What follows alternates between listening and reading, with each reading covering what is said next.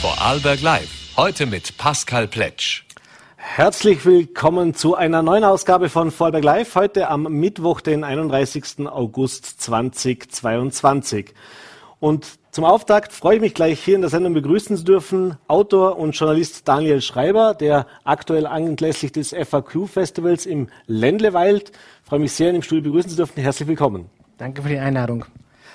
Ja, lassen Sie uns, oder lass mich kurz, wir haben uns aufs Du geeinigt Genau, im Vorfeld, okay. äh, lass mich kurz vielleicht unseren Zusehern mal erklären, wer ist der Daniel Schreiber. Daniel Schreiber, wie gesagt, Autor und Journalist, ursprünglich im Journalismus beheimatet, hat für so namhafte Magazine wie das Cicero oder eben auch Monopol geschrieben, äh, hat in den letzten Jahren allerdings auch drei Bücher herausgegeben, so fast kann man sagen eine Trilogie, also das, äh, das erste Buch Nüchtern 2014 und wir wollen fangen wir, vielleicht, fangen wir vielleicht gleich damit an. Das ist nämlich ein Thema, das natürlich sehr kontrovers diskutiert wird, dass du da in diesem Buch äh, auch sehr wie soll ich sagen, mit Eigenerfahrungen äh, angereichert hast, äh, nämlich das Thema des Alkoholkonsums bei uns in der Gesellschaft, wie das gesellschaftlich anerkannt ist, wie man sich selber vielleicht auch mal merkt, hoppla, äh, das geht in eine falsche Richtung, denn natürlich soziales Trinken gehört zum guten Ton in unseren Breitengraden, aber es gibt natürlich auch die dunkle Seite.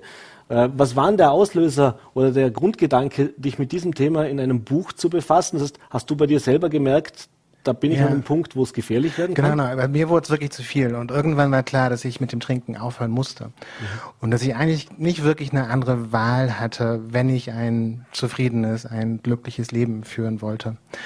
Und ich habe es dann gemacht und äh, das war eine wirklich interessante und faszinierende Erfahrung. Auch eine gar keine unbedingt immer einfache Erfahrung, aber eine sehr schöne und die beste Entscheidung meines Lebens tatsächlich.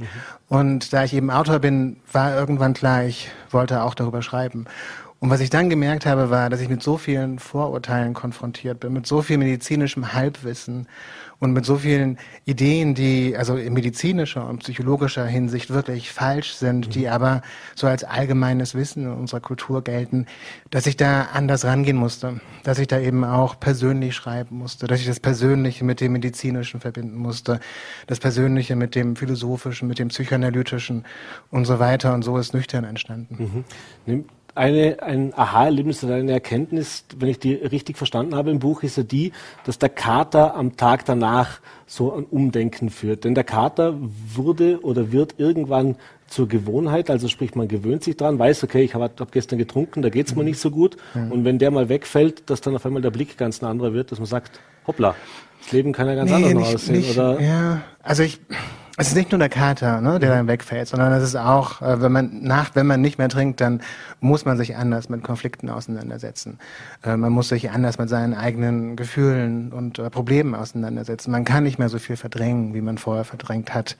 Und natürlich ist, dass der Kater wegfällt, eine riesige Erleichterung. Und das Faszinierende ist auch, dass ähm, zumindest in meiner Erfahrung äh, nicht nur der schlimme Kater ein Problem ist, sondern selbst äh, Kater, die man hat, wenn man also nur zwei, drei Gläser Wein trinkt. Und äh, wenn man nicht trinkt, stellt man plötzlich fest, wow, das ähm, sind ganz wunderbare Morgende, die man haben kann.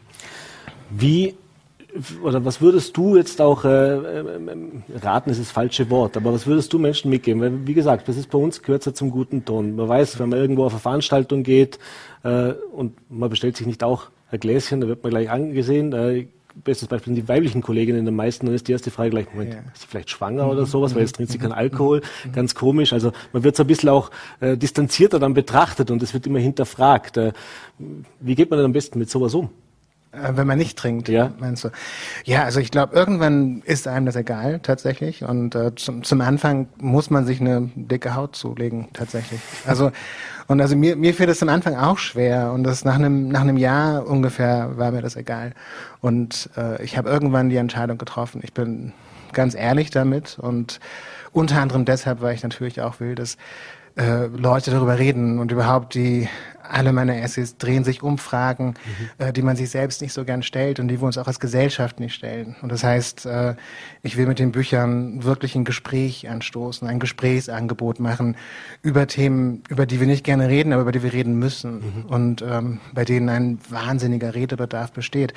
Und in diesem Sinne ist natürlich dann auch, wenn ich auf einer Party oder in einer Bar oder auf einer Feier bin, bei einem Anlass und wenn jemand mich fragt, okay, warum, warum trinkst du nichts, dann erzähle ich dem das. Mhm.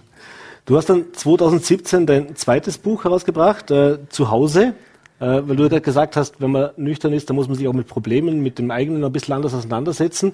Äh, und im Zuhause geht es ja zum einen um deine Kindheit, um dein Aufwachsen ja. in der DDR auch, ja. aber ja. eben auch, und das gehst du ja auch sehr offen um, um das Thema der Homosexualität, also sprich auch, was damit verbunden ist, was ja zwar zur Normalität gehören sollte, aber für den Einzelnen im Individuum natürlich auch nicht immer ganz äh, konfliktfrei ist, äh, bis man sich dann auch bewusst ist, bis man das auch offen mit der Gesellschaft mhm. teilt. Mhm. Äh, könnte ich sagen, nüchtern geworden, dann sich noch mehr damit auseinandergesetzt und das dann das Resultat daraus gewesen oder war das was, was dich auch davor schon beschäftigt hat? Nee, das hat mich schon davor beschäftigt und ich, ähm, also ich habe mich nie gefragt, ähm, ob ich nicht schwul sein können. Mir war mhm. schon mal klar, dass ich queer bin. Und dementsprechend ähm, gab es da immer eine lange Auseinandersetzung mit. Und was du natürlich erwähnst, ist, äh, in, zu Hause gibt es ein Kapitel, in dem ich tatsächlich über meine Kindheit schreibe, mhm. in einem kleinen Dorf in Mecklenburg-Vorpommern. Und das war eine sehr ähm, dramatische Erfahrung, äh, die äh, mich lange geprägt hat mhm. und vor der ich lange weggelaufen bin und die ich äh, in einer sehr langen Psychoanalyse unter anderem äh, durcharbeiten musste. Mhm. Und ähm, genau. Und damit verbunden ist die Frage eben, wie man sich zu Hause fühlen kann. Und für einige Menschen ist es schwerer, sich zu Hause zu fühlen, unter anderem aufgrund solcher Erfahrungen, mhm. ähm, in denen ein, eine, eine Gesellschaft einen ausschließt, äh, in denen sie ähm, versucht, einen zum Schweigen zu bringen. Und das geht vielen Menschen so. Und diesen Menschen wird es sehr schwer fallen, mhm. äh, sich ein Zuhause zu bauen. Und deswegen geht es in Zuhause darum, wie man das hinbekommt mhm. und wie das möglich ist. Und das ist möglich, ähm, auch wenn es schwerer ist für manche Menschen. Mhm. Und dann kommen wir noch zum dritten Buch, bevor wir dann eben auch diesen Kontext ziehen, den du gerade schon angesprochen hast, eben auch die Dinge zu fragen, die unangenehm sind und sich denen auch zu stellen. Ja. Dann ein drittes Buch, äh, 2021, Allein. Auch das so ein Thema, äh, wo man sagt, sehr, sehr, ja, muss man sich einmal überlegen, was, was bedeutet das eigentlich? Äh, du lebst ja. allein, oder ja, ist, ja, ja. das noch aktuell ist. Also ist äh, aktuell, zumindest war das mein letzter Stand. Äh, du lebst allein, ja. äh, bewusst auch äh, und setzt dich in diesem Buch auch damit auseinander, was ist auch in dem Fall jetzt im Zwischenmenschlichen äh, Normalität und wie, wie, wie fühlt man sich das an, wenn man alleine lebt? Wie wird man auch von anderen wahrgenommen und eben auch was für einen Unterschied gibt es zwischen Alleinleben und Einsamkeit oder ja. wie das auch zusammenhängt. Ja, genau. Und also ich kenne die Zahlen für Österreich nicht, aber in, in Deutschland leben ungefähr 18 Millionen Menschen allein. Mhm. Ähm, das sind 40 Prozent aller Haushalte, das sind äh, 42 Prozent mehr als noch zu Beginn der 90er Jahre. Und also es gibt einen gesellschaftlichen Wandel, ähm, an denen unsere kulturellen Erzählungen nicht angepasst sind. Also wir denken immer noch, allein lebende Menschen, die führen irgendwie defizitäre Lebensmodelle. Mhm. Als Kultur hierarchisieren wir Beziehungsmodelle. Es ist ähm, klar, die meisten Menschen, die man fragen würde, äh, würden sagen, dass einem glücklichen, einem guten, einem erfüllten Leben eine romantische Beziehung, die Gründung einer Familie dazugehört.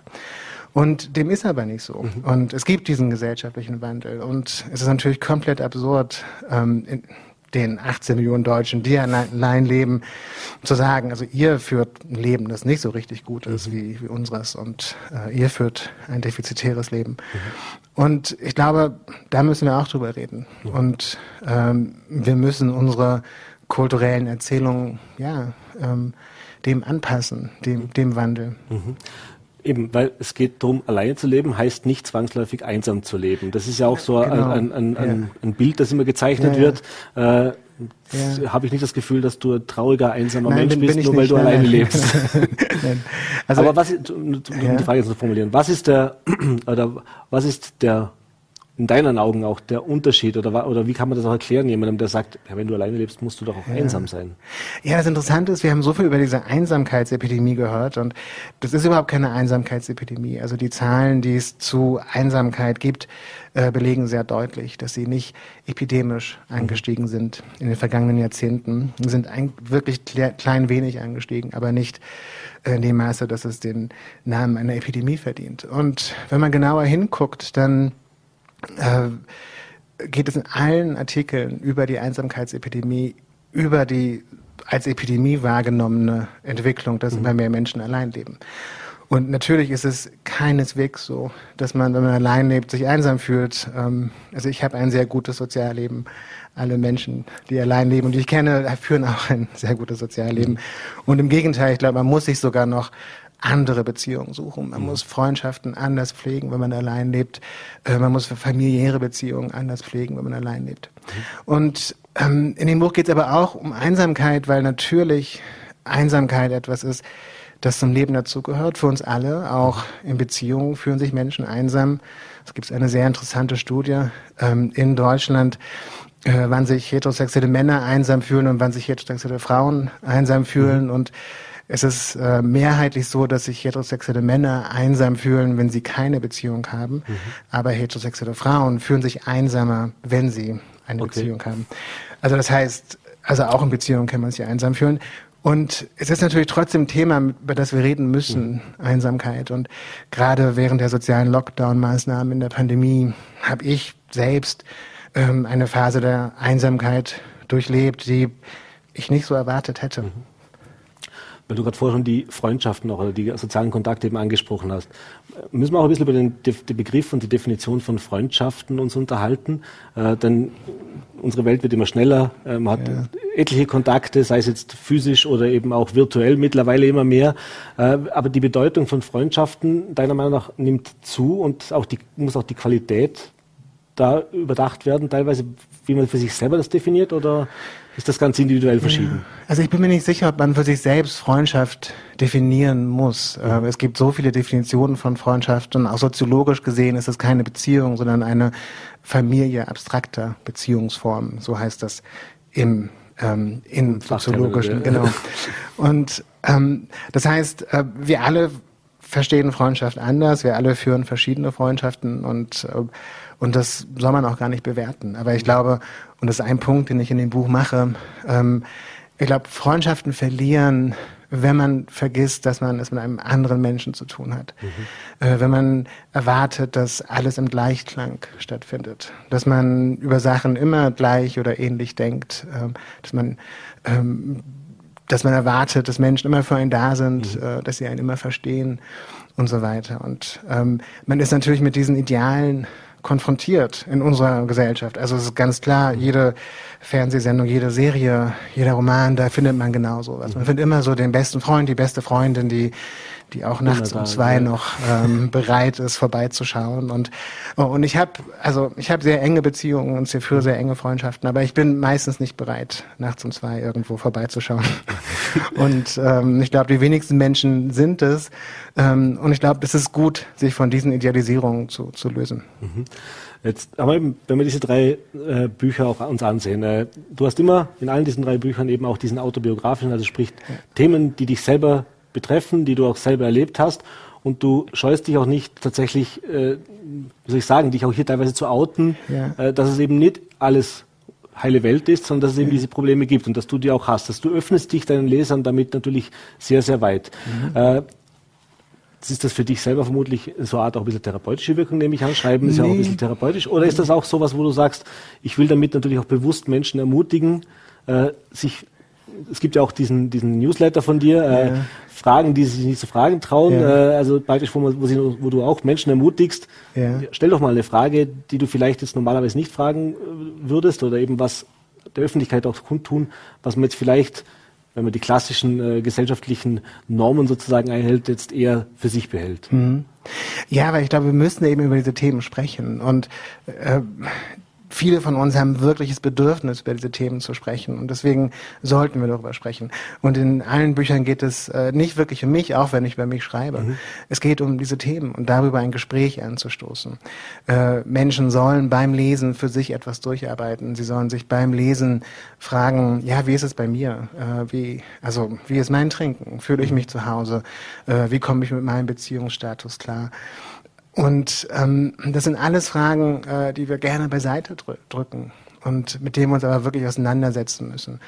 Und was ich halt versuche in den Büchern ist wirklich eine differenzierte Sprache dafür zu finden, mhm. also überhaupt eine Sprache dafür zu finden und ähm, praktisch eine, einen Vorschlag zu geben, wie man darüber reden kann. Mhm.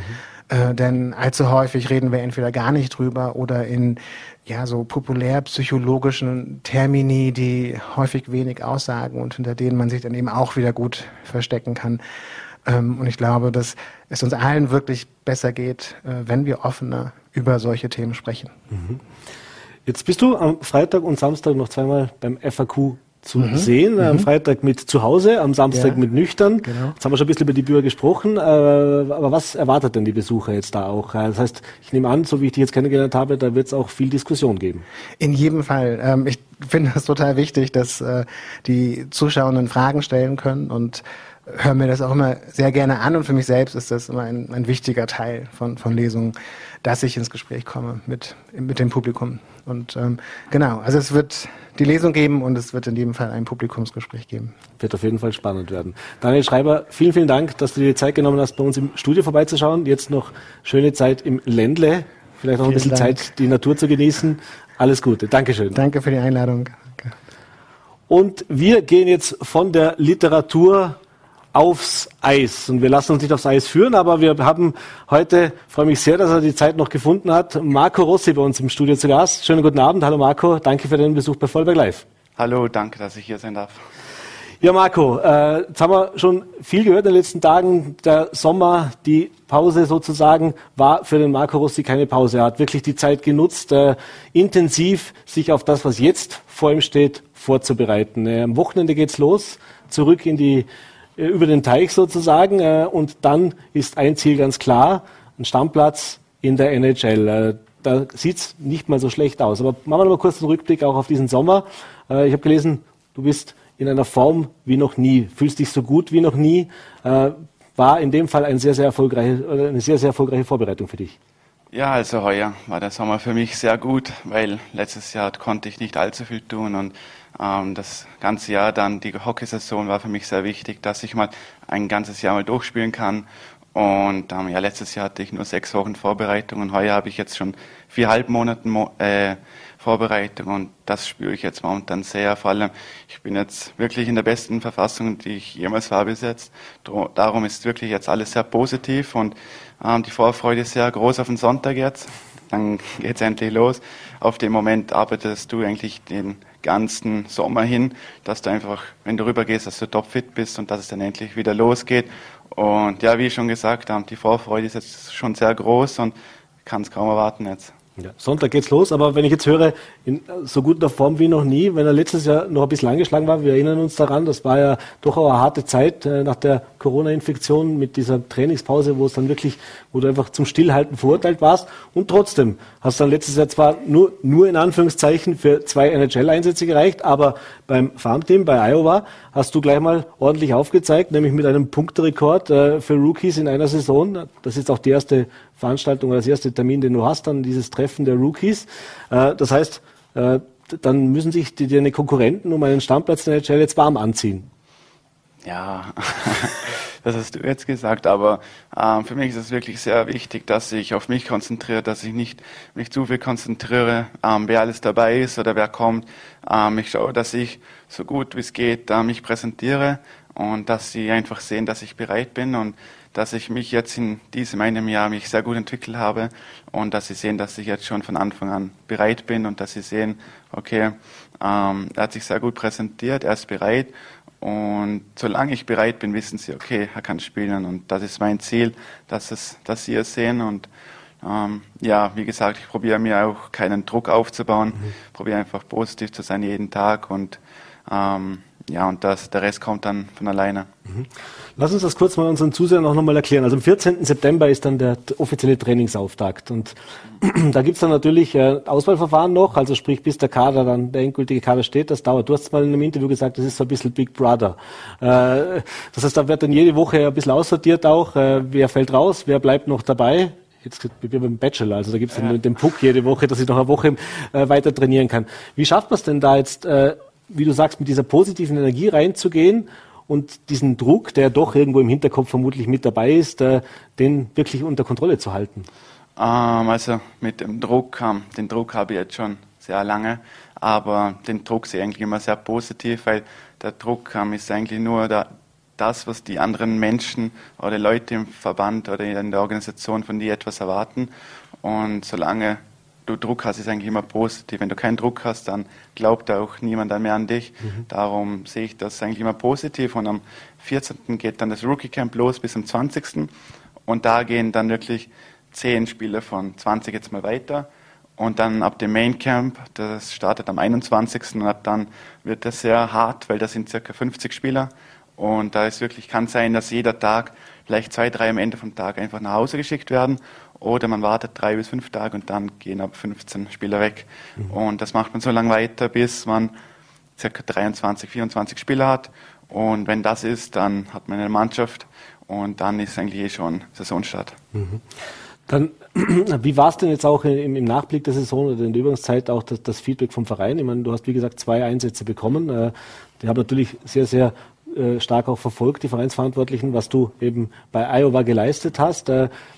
Es ist, glaube ich, sogar ein Trainer herüben gewesen, also über den Sommer jetzt, um mit dir nochmal zu arbeiten auch. Äh, das heißt, wie viel Optimismus von deiner Seite steckt auch dahinter, dass der Verein offensichtlich schon sehr wohl an den Marco Rossi glaubt? Um, ja, sehr viel. Also für mich war es sehr wichtig, wie schon gesagt, dass ich letztes Jahr mal die ganze Saison durchspiele. Um, das war eigentlich für die sehr wichtig, weil hätte ich vielleicht sofort in NHL gespielt, dann hätte ich vielleicht nie wirklich die Spielminuten bekommen und für meine Entwicklung wäre das vielleicht nicht das Richtige. Und so konnte ich einfach im Farmteam einfach wichtige Minuten spielen und wichtig, in wichtigen Phasen. Und so konnte ich mich einfach bestens ähm, beweisen und einfach für mich als Entwicklung war das einfach nochmal sehr wichtig. Und sie haben auch selber gesagt, dass ich momentan auf dem richtigen Weg bin und ähm, dass ich das gemacht habe, was sie auch erhofft haben. Darum ist es eigentlich alles positiv und sie erwarten auch von mir, dass ich ganz klar die Mannschaft schaffe in, in Minnesota. Aber ich muss die Leistung bringen. Wenn ich bereit bin, dann sagen sie auch, okay, du bist bereit und du hast den Platz jetzt die erschaffen. Das wünschen wir dir natürlich von Herzen, dass das klappt. Äh, da sind wir aber auch sehr zuversichtlich. Ich glaube, die, die Zeichen, die du gesetzt hast schon äh, in den letzten Monaten und Jahren, äh, die sprechen für sich. Wir sind auf jeden Fall gespannt, wie es weitergeht. Jetzt auf jeden Fall nochmal einen guten Flug gutes Ankommen wieder. Ich glaube, die Freundin bleibt noch ein bisschen da, die kommt dann erst später nach. Und dann hoffen wir natürlich auf ganz viele NHL-Minuten dieses Jahr und natürlich auch das ein oder andere Tor wäre natürlich dann noch mhm. die Krönung. Vielen Dank, Marco Rossi, für den Besuch im Studio. Dankeschön. Danke vielmals. Danke. So, und vom Sport, äh, so ist es bei Vorberg Live, machen wir jetzt gleich wieder einen relativ weiten Sprung, nämlich ich freue mich auch sehr, ihn im Studio begrüßen zu dürfen, auch schon öfter bei uns zu Gast gewesen, Dr. Kläubstein. Herzlich willkommen, vielen Dank für den Besuch im Studio. Ja, schönen guten Abend. Vielen Dank für die Einladung. Ja, Herr Philipp Kleinstein, wir wollen uns heute ein bisschen unterhalten über eine neue Kampagne, die heute auch präsentiert worden ist, äh, nämlich eine Suizidpräventionskampagne, gemeinsam mit dem Land, gemeinsam mit den verschiedenen Trägern auch heute präsentiert worden ist. Und die startet jetzt im September. Äh, und Schwerpunkt soll jetzt in dieser ersten Phase dieser Kampagne darauf gelegt werden, eben genau junge Menschen, Jugendliche und junge Erwachsene zu erreichen. Äh, ein Thema, das man natürlich die letzten zweieinhalb Jahre viel diskutiert hat, was hat Corona auch damit gemacht, äh, mit der Psyche, mit der Seele von vor allem jungen Menschen, die eben solche Krisen A noch nie erlebt haben und B natürlich auch sehr, sehr stark betroffen waren davon. Wie kam es denn jetzt zu dieser Kampagne und was, äh, was ist auch der Hintergrund dahinter und was beinhaltet sie eben auch? Ja, also grundsätzlich muss man sagen, Suizid ist immer noch ein Tabuthema in unserer Gesellschaft. Also wir sprechen kaum darüber. Medial wird auch eine Zurückhaltung geboten, die ja manchmal sehr wichtig ist, dass es nicht vielleicht zu diesem Werteeffekt kommt, wie man sagt, also dass jemand vielleicht noch auf die Idee kommt oder etwas nachahmt. Wir müssen leider sagen, wir haben immer noch zwei bis dreimal mehr Suizide als Verkehrstote pro Jahr. Das heißt, da haben wir doch einiges zu tun. Ich finde Verkehrssicherheit ganz wichtig, aber es zeigt, dass Verkehrssicherheit etwas bringt und Suizidprävention wissen wir, bringt auch etwas. Mhm. Jetzt, wenn man schaut, ja, wen hat jetzt sozusagen die Pandemie am meisten betroffen, dann wissen wir, es sind die Jugendlichen. So, wir Erwachsenen hatten ein bisschen mehr Glück. Die Arbeitslosigkeit ist nicht massiv gestiegen. Das heißt, da hat man nicht die enorme Belastung gesehen wie bei Jugendlichen. Wir wissen ja, Suizid hängt immer auch mit psychischen Erkrankungen zusammen. Also 90 Prozent der Fälle haben auch eine psychische Erkrankung und eine psychische Belastung. Und da ist es natürlich jetzt naheliegend, im ersten Schritt einmal zu sagen, ja, der Fokus liegt bei jungen Erwachsenen und Jugendlichen. Mhm. Äh, ein Thema, das ich da gelesen habe, ist das Thema eben, äh, oder die, die Schlagworte hinschauen und ansprechen.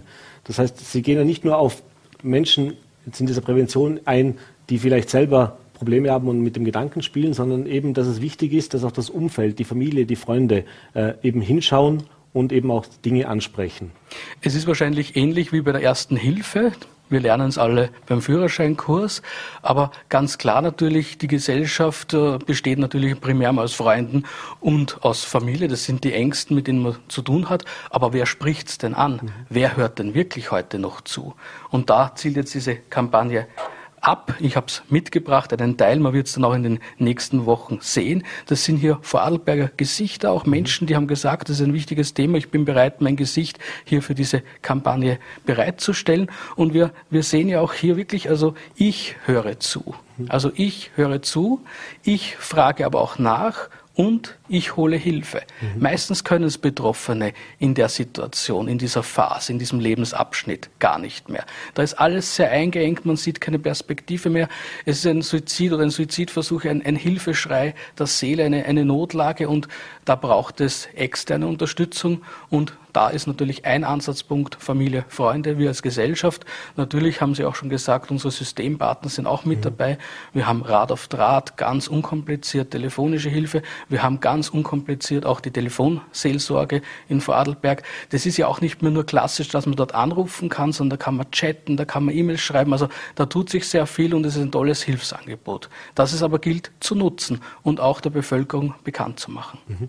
Lassen Sie uns vielleicht kurz noch darüber sprechen, warum denn gerade Jugendliche und junge Erwachsene besonders betroffen sind. Ich habe es eingangs schon mal erwähnt. Äh, Menschen, je länger sie leben, erleben immer wieder mal auch, gehört zum Leben dazu, Rückschläge oder Krisen, die sie durchleben, zu durchleben haben. Und jetzt haben wir aber gerade in diesen letzten zweieinhalb Jahren erlebt, da gibt es eine ganze Generation, äh, die mehr oder weniger Dinge, die für uns damals noch normal waren, sprich, äh, sei es am Matura-Fest, ein Ball, äh, in der Diskothek gehen, war zwei Jahre nicht möglich. Also sprich, sich mit Freunden treffen war nur sehr, sehr schwierig. Wird uns das nachhaltig noch länger beschäftigen? Das heißt, ist das was, was wir die Zahlen geben es ja aktuell noch Gott sei Dank nicht her, dass es massive Anstiege gegeben hätte. Jetzt also zwar ist die die, die Hilfesuchen Jugendlichen haben, sind angestiegen, das haben wir gehört. Also die Plätze sind sehr, sehr stark befragt und auch belegt in den verschiedensten Einrichtungen. Aber jetzt, was die Suizidanzahl angeht, haben wir Gott sei Dank bislang jetzt keine signifikante Steigerung. Aber ist das was, was auch langfristig zu einem Problem noch werden kann?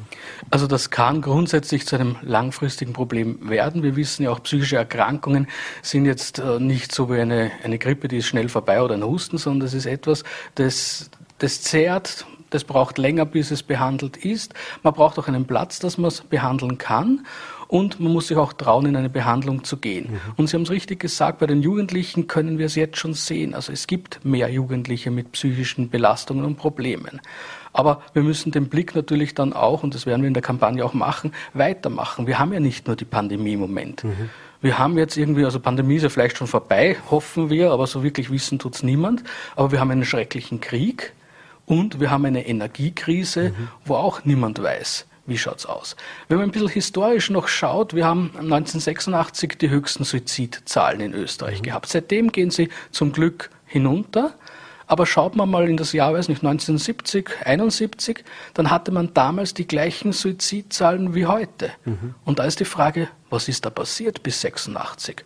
Und eine Antwort ist natürlich der Ölpreisschock. Mhm. Und da bekomme ich Gänsehaut. Ich war zwar noch nicht auf der Welt damals, das war irgendwie 1979, 80, aber das war eine riesengroße Zäsur für die Weltwirtschaft und eine ähnliche Zäsur ist halt jetzt die Frage, was alles noch kommt mit Krieg, Folgen der Pandemie, aber auch unserer Energiekrise. Mhm. Und da gilt es halt rechtzeitig vorzubauen.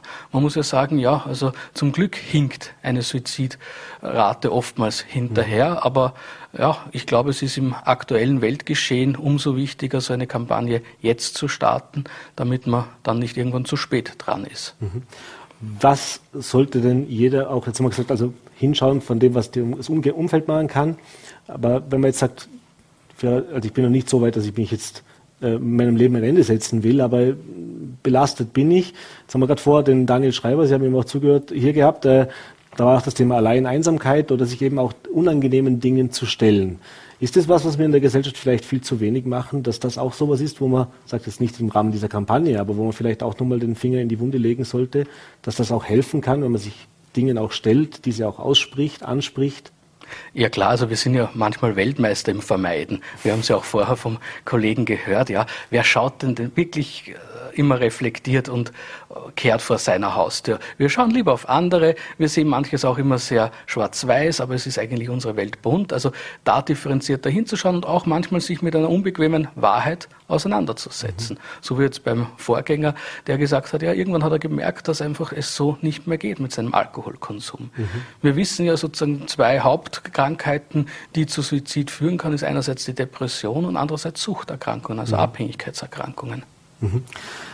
Wie geht es jetzt mit der Kampagne weiter? Die startet jetzt im September, wie gesagt, wird überall auch in der Öffentlichkeit sichtbar sein. Ähm, wie, wie lange soll die laufen? Wie sind die Abschnitte auch reingeteilt oder, oder die Schwerpunkte gesetzt, sagen wir es mal so? Also wir starten jetzt einmal auch schon bewusst eine Woche vor dem Welt-Suizidpräventionstag, mhm. der nächste Woche ist. Die Kampagne wird jetzt einmal drei, vier Wochen in den uh, Medien sein, aber auch in Werbesujets sein, also im Bus, Bahnhof, uh, auf Werbeplakaten, dass man einfach wirklich einmal breit so ein bisschen mit Eyecatchern auch ein Bewusstsein schafft. Mhm. Es wird aber auch eine Veranstaltung geben im alten Kino in Rankweil.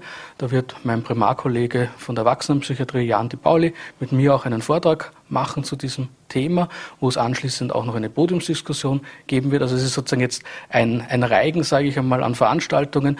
Aber wir haben natürlich auch unser Papageno-Projekt von der SUPO, von der Stiftung Maria Ebene. Das haben wir schon vor eineinhalb Jahren lanciert, wo es darum geht, erste Hilfe für die Psyche Menschen beizubringen, zu erlernen. Weil meistens ja, fehlt uns der Mut, fehlt uns aber auch die Erfahrung, wie spreche ich es denn an. Mhm. Beim Erste-Hilfe-Kurs lernen wir es mit einer Puppe. Und genauso kann man auch einmal in einem gesprächsvirtuellen Raum mal lernen, so unbequeme, vielleicht auch Fragen, wo es um Angst geht, um, um einen selber. Ich meine, wer hat nicht vielleicht schon mal einen Moment gedacht, mhm. wie wäre es, wenn ich nicht mehr lebe? Mhm. Also wenn wir solche Kurse anbieten, ja, zwei Drittel, drei Viertel der Menschen haben mal Suizidgedanken gehabt. Mhm. Und es ist nichts Abartiges oder sonst was, sondern es gehört auch irgendwo zum Leben dazu. Das Wichtige ist aber, dass wir wissen, man kann helfen. Mhm. Jemanden auch nicht alleine lassen in so einer Situation. Mhm. Wir haben es vorher schon gehört, es gibt natürlich viele Möglichkeiten, sich hier Informationen zu holen, auch abseits der Kampagne, vom Rat auf Draht am Telefon über eben auch direkt die einzelnen Institutionen ansprechen oder eben auch im Netz oder eben bei diesen Veranstaltungen. Äh, auf jeden Fall sehr wichtige, sehr spannende, aber halt eben auch sehr schwierige Situation, in die wir uns da vielleicht bewegen. So kann es vielleicht gut werden, dass wir nicht eine ähnliche Situation erleben, wie wir es Ende der 70er Jahre, da wollen wir doch hoffen, bis 1986 erleben künftig. Herr Dr. Kleimstein, ich bedanke mich, dass Sie sich die Zeit genommen haben. Vielen Dank für den Besuch im Studio. Alles Gute. Danke für die Einladung. Vielen Dank. Und noch einen Gast haben wir heute in der Sendung. Heute ist wir wirklich ein ganzer Blumenstrauß an Gästen. Äh, freue mich sehr, dass er Zeit gefunden hat. Er ist Meteorologe, Moderator und Autor und beschäftigt sich seit Jahren mit der Klimakatastrophe.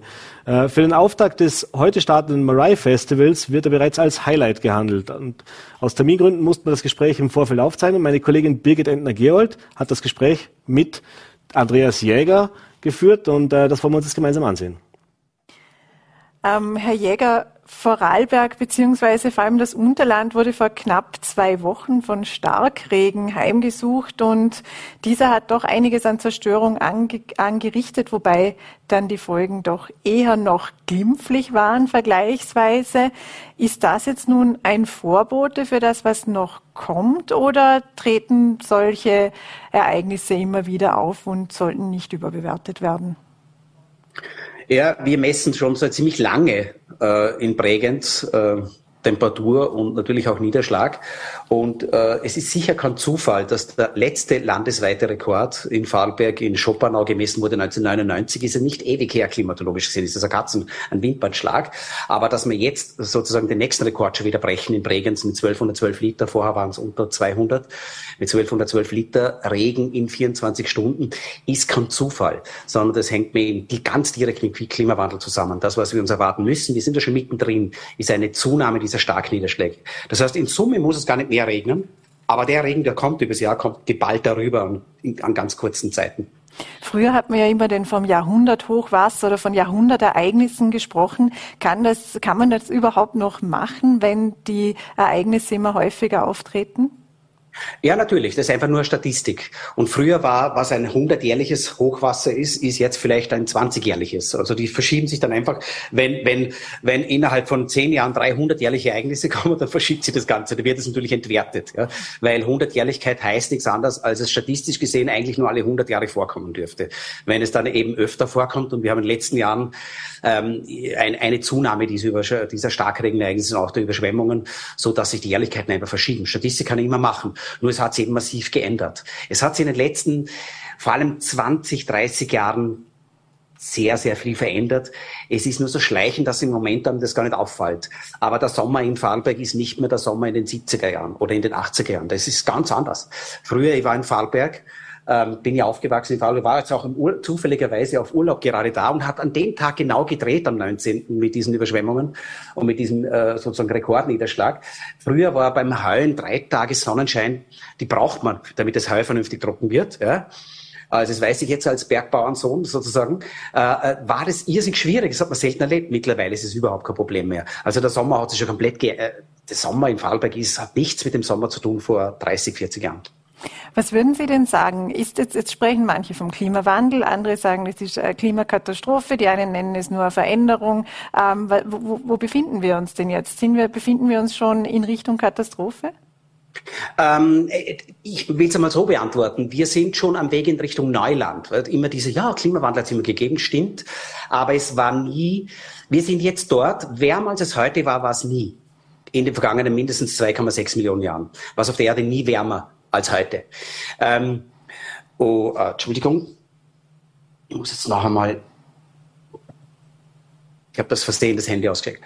Äh, der Punkt ist, dass das, was Sie jetzt erleben, wir sind, am, wir sind wirklich an der Spitze. Wärmer als es jetzt war, war es eigentlich nie in den vergangenen Millionen Jahren. Äh, das, was Sie jetzt betreten, ist für uns Menschen komplettes Neuland, auch in den Alpen. Das ist der Punkt. Das Wetter hat sich immer gewandelt, aber der Wandel ist von dem Niveau, das wir jetzt haben, nach unten gegangen in die Eiszeiten und wieder zurück. Und jetzt geht es zum ersten Mal nach oben. Also es hat eine ganz, ganz neue Qualität. Und, und, und das ist auf jeden Fall wie man das jetzt betitelt als Klimawandel oder Klimakrise, es ist komplett neu, hat es noch nie gegeben. Und was da alles noch auf uns zukommt, ist nur sehr schwer abschätzbar. Wir wissen nur, das kann ziemlich viel werden.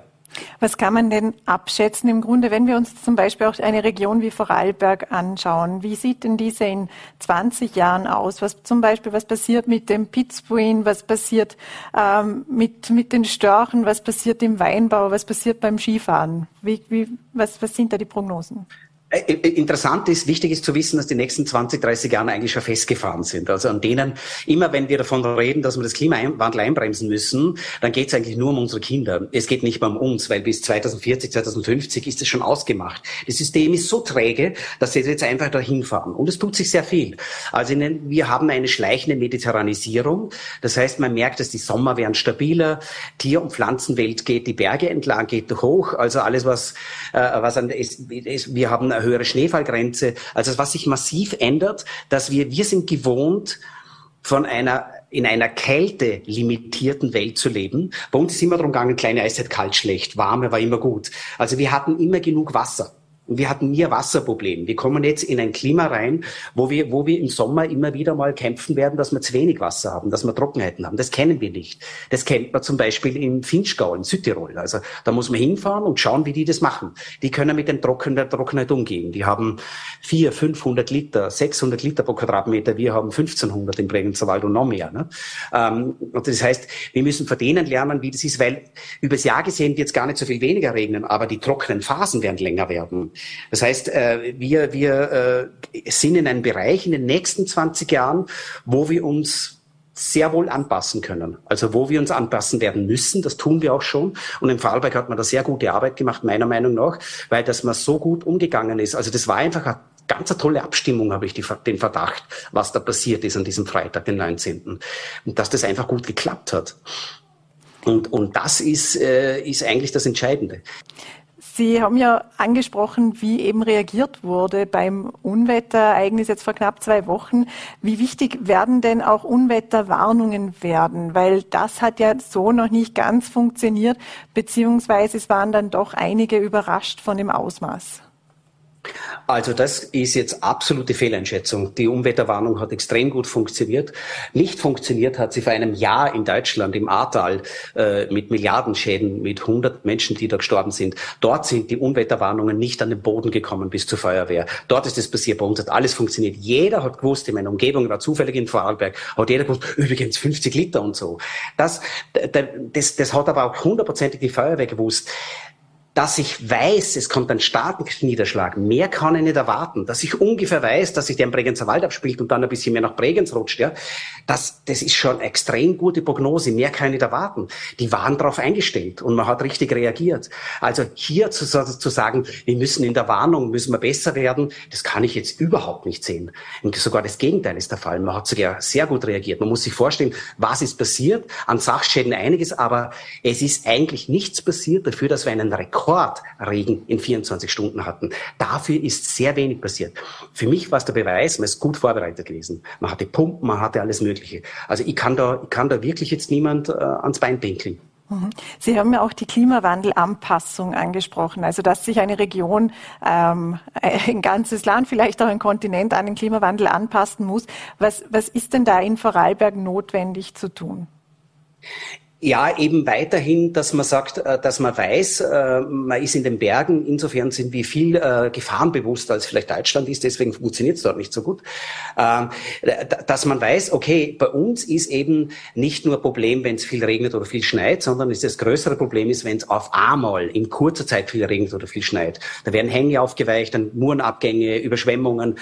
Berge sind einfach da ein bisschen gefährlicher. Im Flachland dauert es sehr lang, aber wenn der nochmal da rein übergeht, dann oder oder die Elbe oder was auch immer, dann ist auch viel kaputt. Aber bei uns geht es sehr viel schneller und, und wir müssen einfach klar sein, es muss einfach klar sein, dass diese stark Niederschlagsereignisse, Schnee oder Regen stärker werden.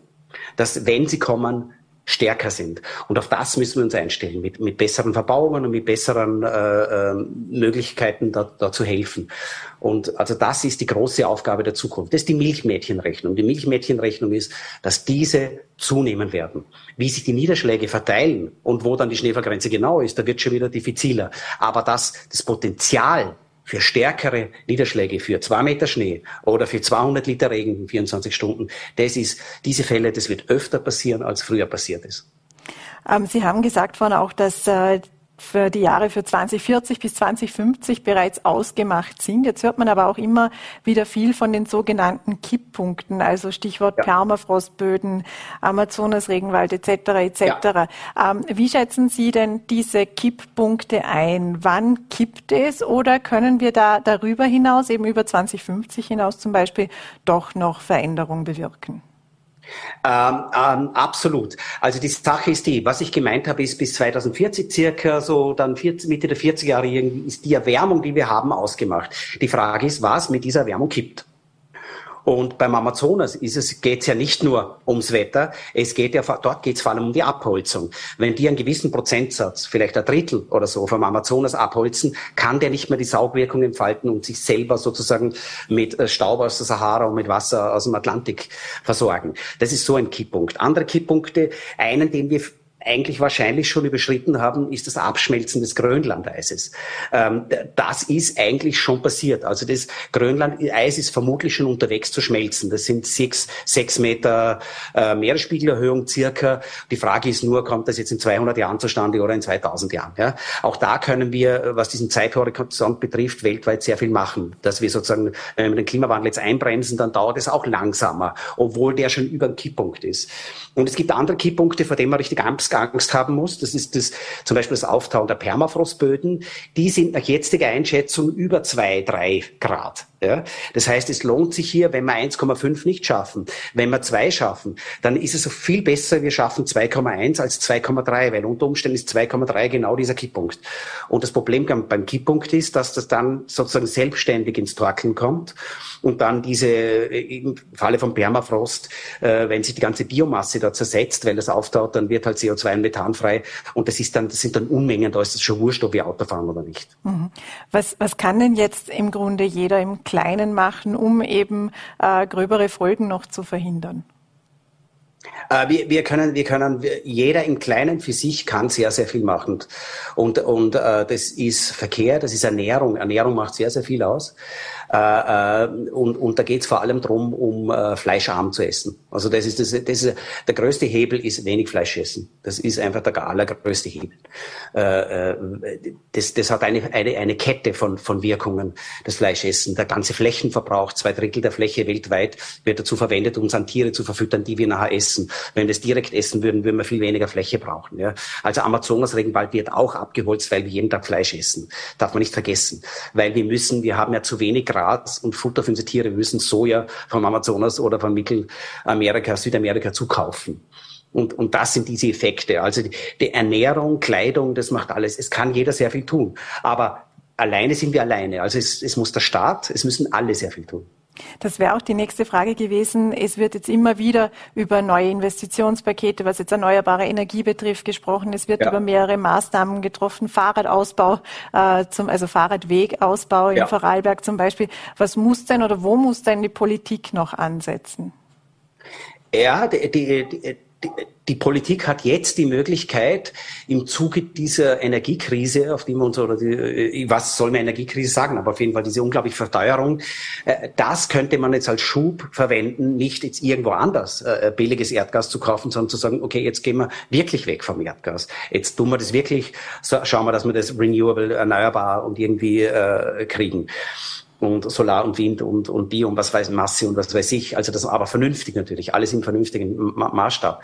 Aber jetzt haben wir eigentlich, die Politik hat jetzt die Möglichkeit, weil es den Leuten sehr bewusst ist, da was zu machen. Also man kann diese, diese Notsituation, die jetzt da ist mit diesem Ukraine-Krieg, für was Positives verwenden, langfristig. Also in den nächsten zehn Jahren viel weiterkommen, als wir uns vor zehn Jahren gedacht hätten. Also es ist im Grunde, haben wir jetzt eine Riesenchance, dass wir viel autarker werden und die Leute viel bewusster werden, was da eigentlich gerade abgeht. Also es geht sehr stark auch um, um Autarkie. Eine hundertprozentige Autarkie ist nicht möglich in Österreich. Wir können nie hundertprozentige ganze Energie, hätte ich mal gesagt, sehr schwierig. Aber wir können viel weniger importieren, als wir jetzt machen. Was immer ein großes Thema ist, auch im Bereich der Energie, zum Beispiel eben auch der Tourismus, auch die Beschneiung, die im Winter immer mehr äh, mhm. notwendig wird, weil eben die Temperaturen steigen.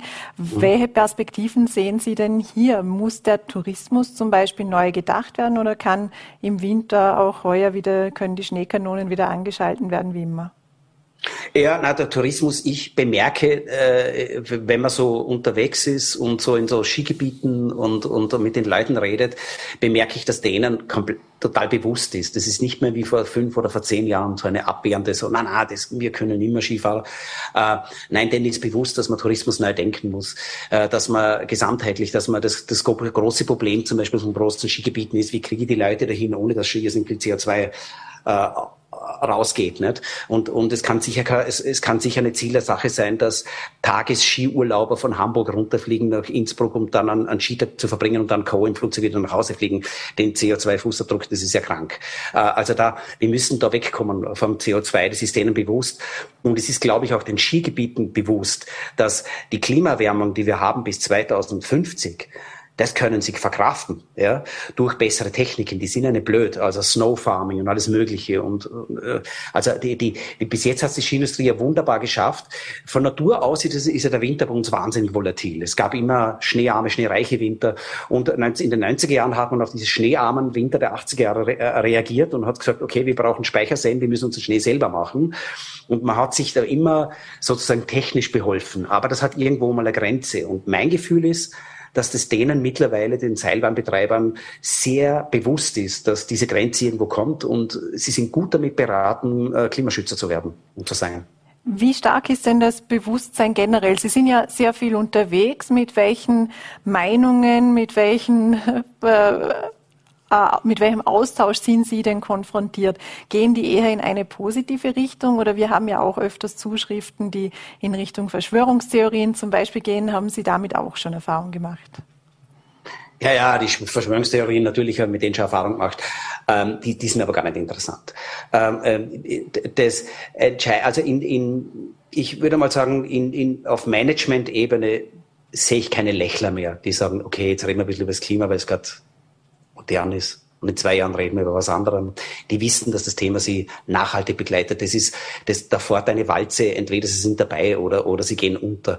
Das ist denen total bewusst und die sehen auch die Notwendigkeit. Also man kann, wenn man sich einfach ganz unvoreingenommen die Daten anschaut und jeder, der bei mir im Vortrag vorbeischaut, also zum Beispiel am Donnerstag äh, in Vandans äh, bei den Ilwerken, ähm, da, wenn man das einfach nur mal an sich anhört, da kann man nicht mehr vorbei. Da kann man nicht mehr sagen, wie vor 20 Jahren, nein, nein, nein, da könnte schon der Mensch und was weiß ich und, und das könnte natürlich sein, so, na, es ist vorbei. Die Zeit des Leugnens ist vorbei. Das sind nur noch ein paar Betonschädel, aber die hat man immer. Mhm. Immer und überall. Die glauben, das ist eine Verschwörungstheorie. Das ist, ja, wir haben zu viel CO2 in der Atmosphäre und dem kommen wir nicht vorbei. Sie haben gerade den Donnerstag auch angesprochen, wo Sie die Keynote in äh, Vandans halten werden. Was äh, können sich denn die äh, Zuhörerinnen und Zuhörer erwarten und ähm, welche Schwerpunkte werden Sie legen? Mein Schwerpunkt ist immer das Wichtigste, ist mir, ich will nicht den riesen Effekt haben und ich äh, es ist nicht Effekthasche, das Wichtigste ist mir, dass die Menschen das verstehen plötzlich. Das ist das größte Erlebnis im Hirn, wenn man plötzlich was versteht. Und ich biete meinen Zuseherinnen und Zusehern die Möglichkeit, dass sie plötzlich was verstehen, was sie vorher nicht verstanden haben. Also ich kann es runterbrechen, so dass man sagt, ja, jetzt habe ich es verstanden, wieso es so ist. Ich muss das niemand mehr glauben, sondern ich habe es selber verstanden. Und das ist für mich das Entscheidende. Und, und ich hoffe, dass da einige Glühlämpchen aufgehen. Da kann man schon gespannt sein. Andreas Jäger, herzlichen Dank für die Zeit, die Sie sich genommen haben und für Ihre Einschätzung. Gerne. Gerne. Ganz liebe Grüße. Ich freue mich schon wieder. Am Donnerstag sitze ich im Zug. Dankeschön. Ja, und das war's jetzt mit der heutigen Ausgabe von Vorarlberg Live. Und wie gewohnt, wenn Sie mögen, morgen wieder 17 Uhr Voll.at, VNAT und Ländle TV. Bis dahin einen schönen Abend. Machen Sie es gut.